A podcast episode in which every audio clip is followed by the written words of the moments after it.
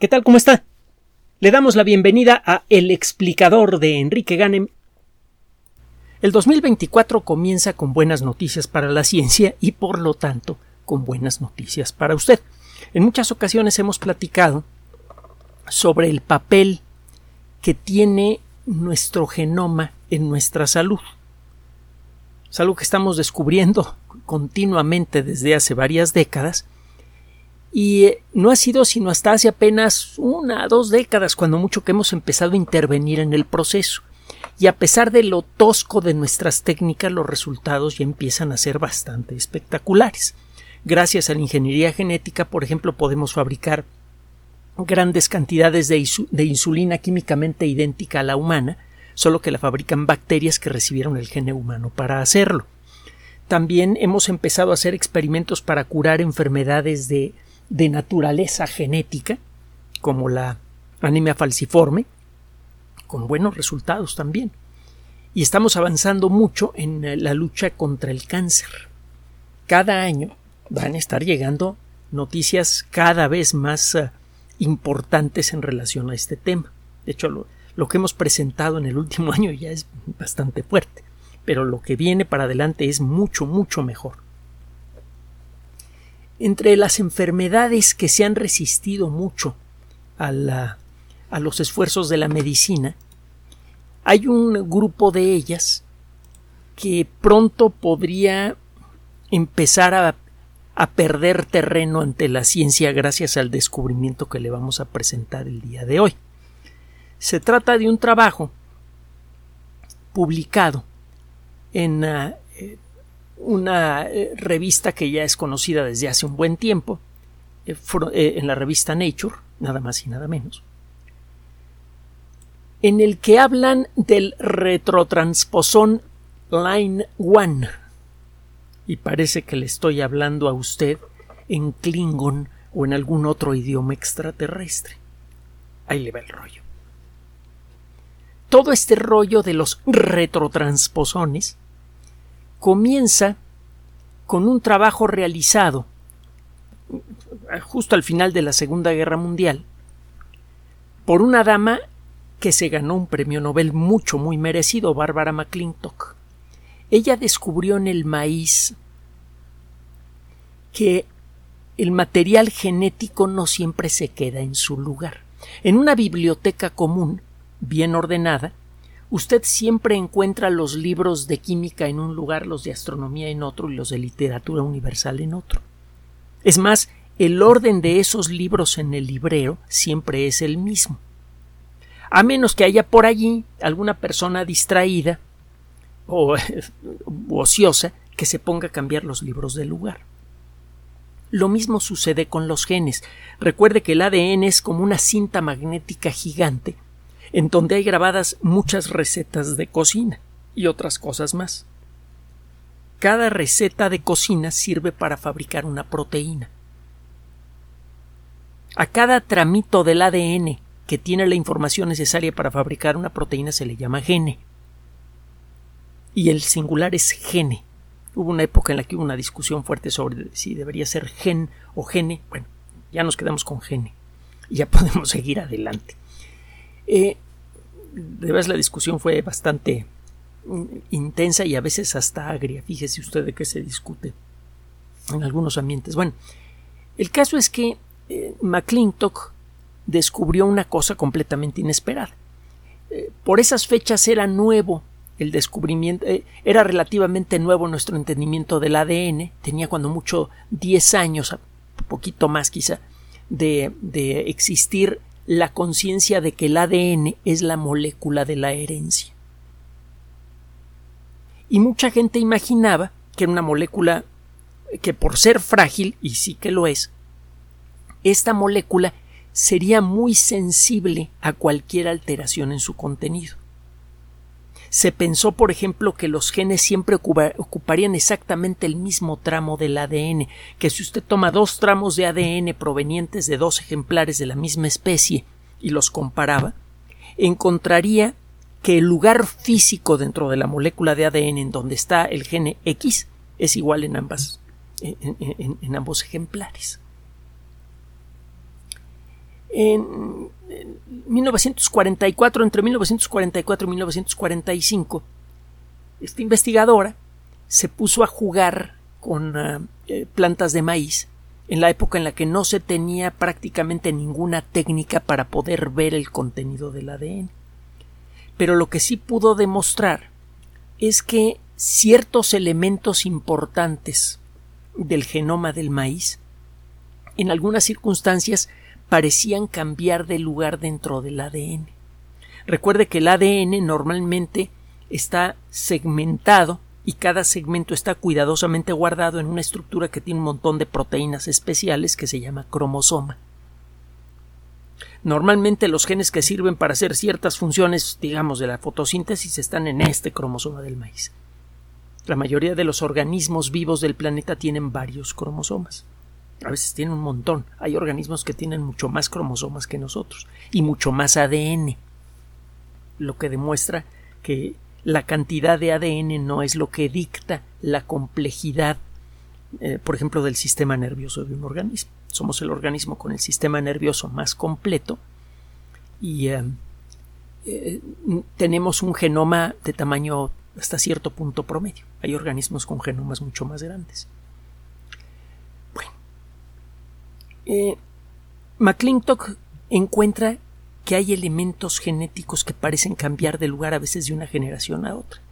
Publicó el trabajo en 1953.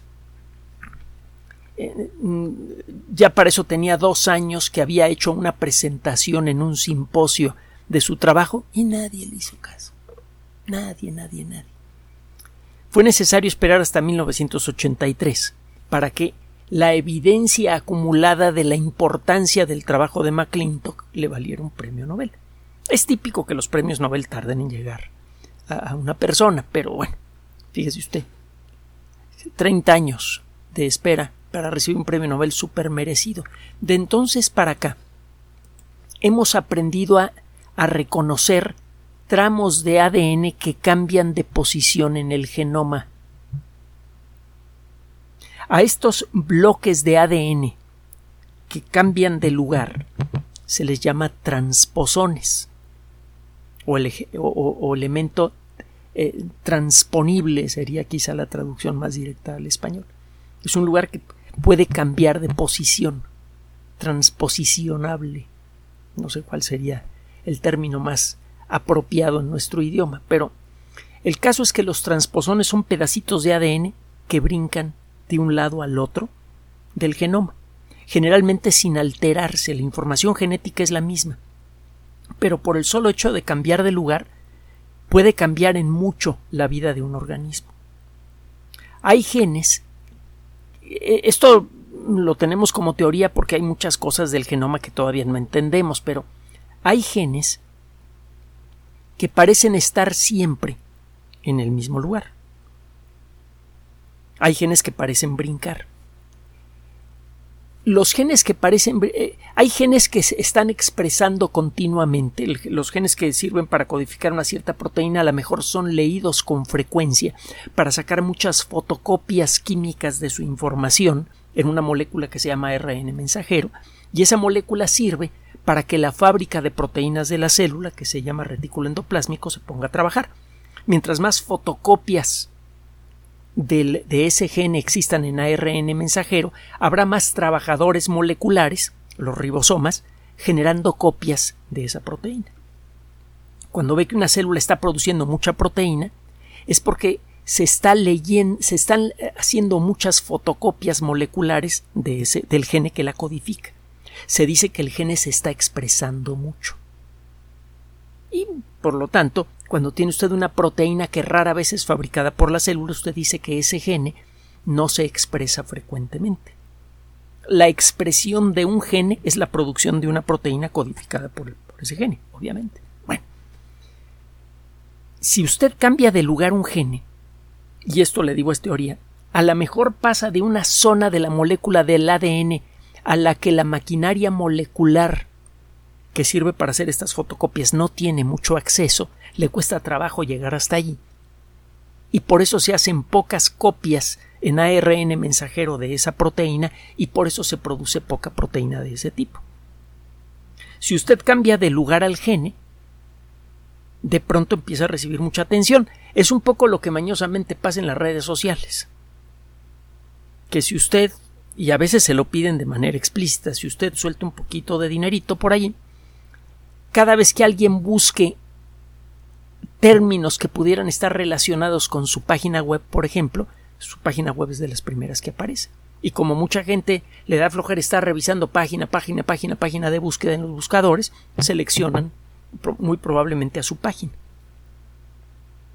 No necesariamente es la mejor, no necesariamente es la más popular, pero es la que se pone primero. Bueno, algo parecido parece que ocurre con el ADN. Cuando usted cambia de lugar un gene, ese gene puede apagarse porque queda en un lugar en donde nadie lo ve, o, al revés, se puede activar porque de pronto queda en un lugar a donde la maquinaria de fotocopias puede acceder con facilidad. El caso es que cuando usted cambia de lugar un gene, existe el potencial de que ocurran cambios visibles en el comportamiento del organismo, sea en su aspecto, sea en el funcionamiento de sus células, en algún lugar. Y ese lugar puede ser crítico.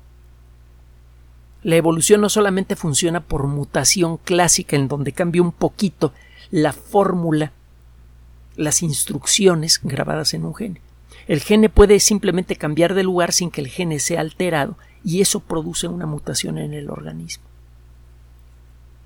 Bueno, este descubrimiento se ha vuelto extraordinariamente importante porque se ha encontrado que muchas condiciones de salud están relacionadas con transposones. Y, de eso trata la historia del día de hoy. Se han eh, detectado muchos transposones en nuestro, en nuestro genoma. Hay trocitos de ADN que con frecuencia cambian de lugar. Incluso hay una maquinaria molecular dentro de nuestro ADN que está haciendo eso, cambiando de lugar los genes. De alguna manera eso forma parte del proceso de evolución de la vida. El estar cambiando de lugar genes para ver eh, eh, eh, para generar variabilidad. Entonces hay genes que naturalmente están cambiando de, posición en nuestro genoma. Algunos de estos genes funcionan de una manera medio curiosa. Un gene es un trocito de ADN que tiene información de cómo fabricar una proteína. Usted puede fotocopiar esa información en ARN. Normalmente esa información está en el ADN, es copiada al ARN y del ARN es producida una proteína. Moléculas que saben leer el ARN y a partir de ella construir proteínas. Es el caso de los ribosomas, que son cosas chiquititas que saben leer ARN mensajero. Bueno, pero llega a suceder que si una molécula de ARN es atendida por otras sustancias que hay en, nuestros, en nuestra célula, pueden construir el ADN que, guarda la misma información que ese ARN y ese ADN nuevo es insertado en nuestro genoma. Si existe de manera frecuente este proceso, usted dice que tiene un retrotransposón. Un transposón es un pedacito de información genética que cambia de lugar en el genoma. Y ese pedacito es de ADN. Pero si ese pedacito de ADN es convertido a ARN y luego reconvertido a ADN y copiado, insertado en algún punto del genoma, dice usted que tiene un retrotransposón. Se han detectado varios retrotransposones en el genoma humano. Hay muchos genes para los que de pronto empiezan a aparecer varias copias en el ADN y eso es consecuencia de un retrotransposón. Uno de estos genes produce un ARN mensajero y esta maquinaria molecular que todavía no entendemos bien, por alguna razón decide que quiere hacer una que quiere construir un trocito de ADN que tenga la misma información genética que ese ARN y luego lo inserta en donde se le pega la gana en nuestro genoma. Normalmente este proceso está bloqueado.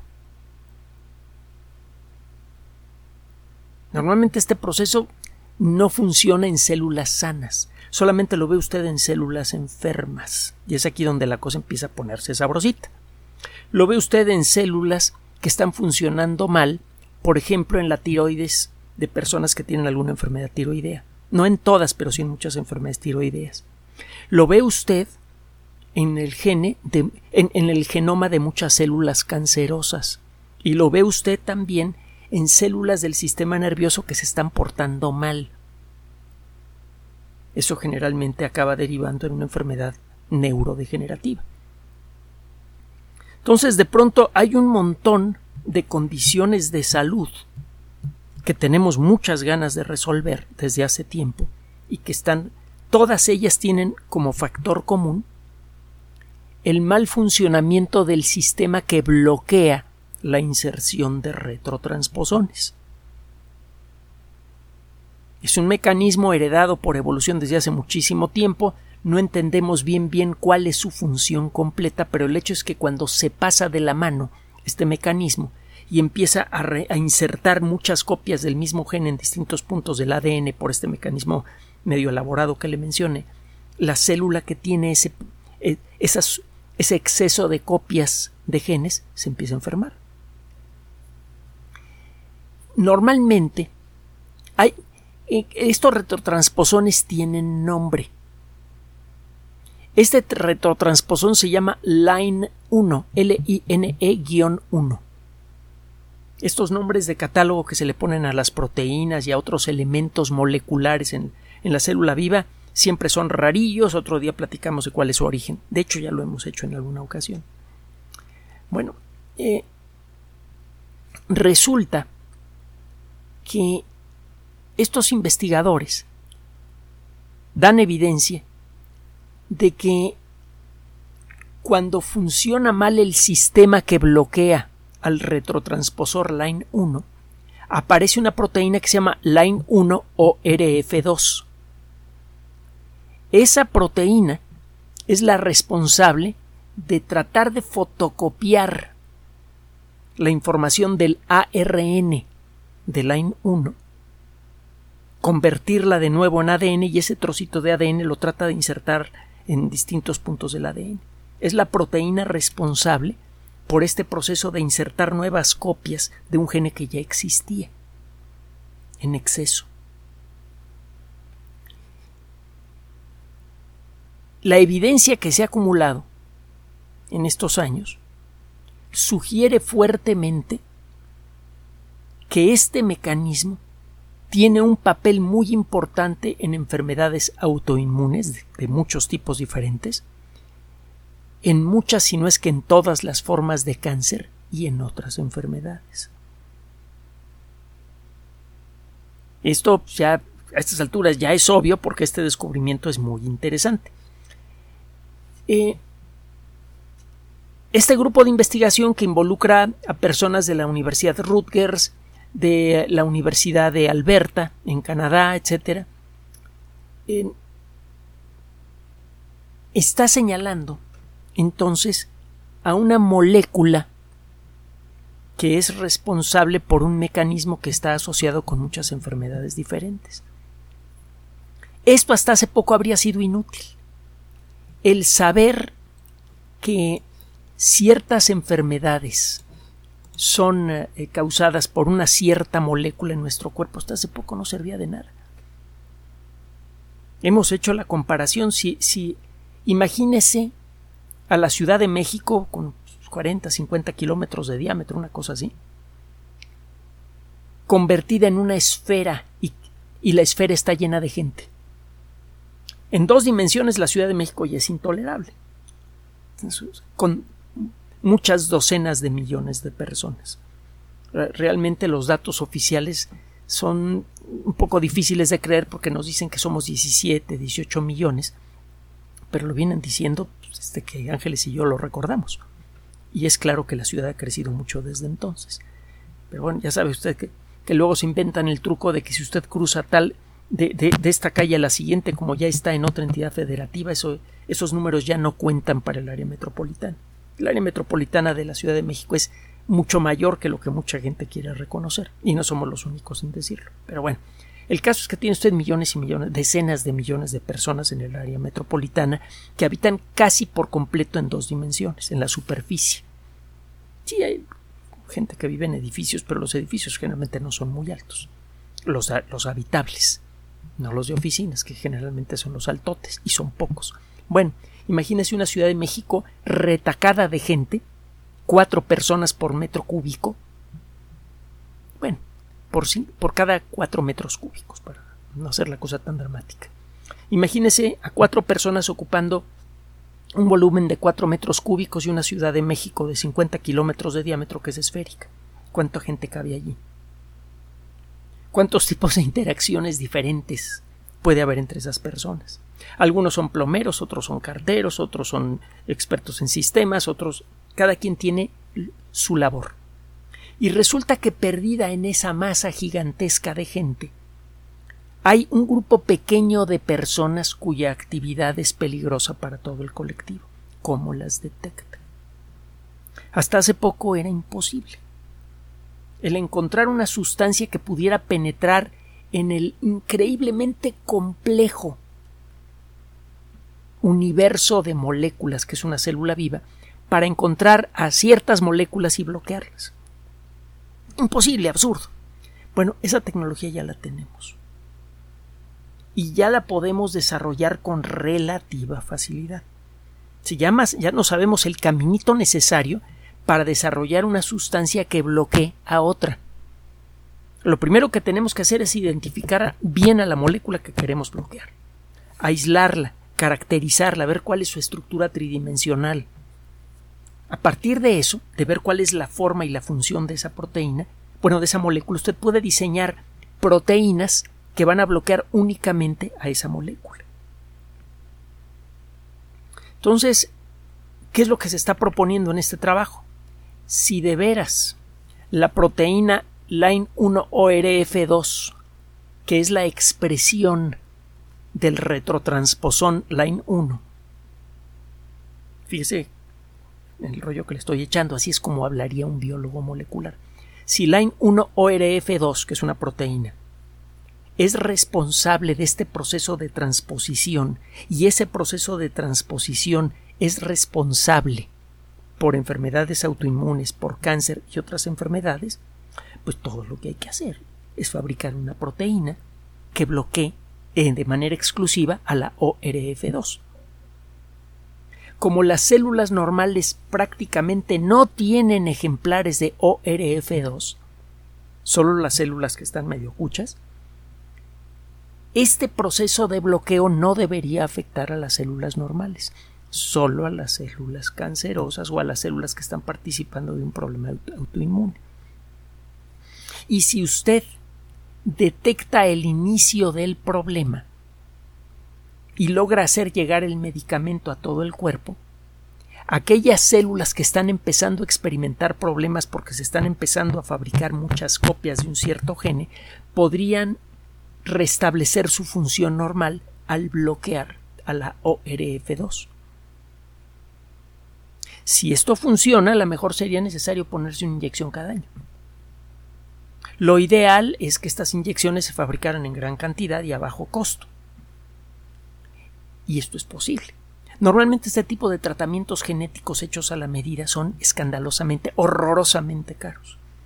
Al punto de que algunos de ellos, aunque existan, mucha gente no los toma porque no los puede pagar, ni con todo el dinero que ha ganado a lo largo de sus vidas, o que ha logrado ahorrar a lo largo de sus vidas. De ese tamaño puede llegar a ser el problema. Hay curas de cerca de un millón de dólares.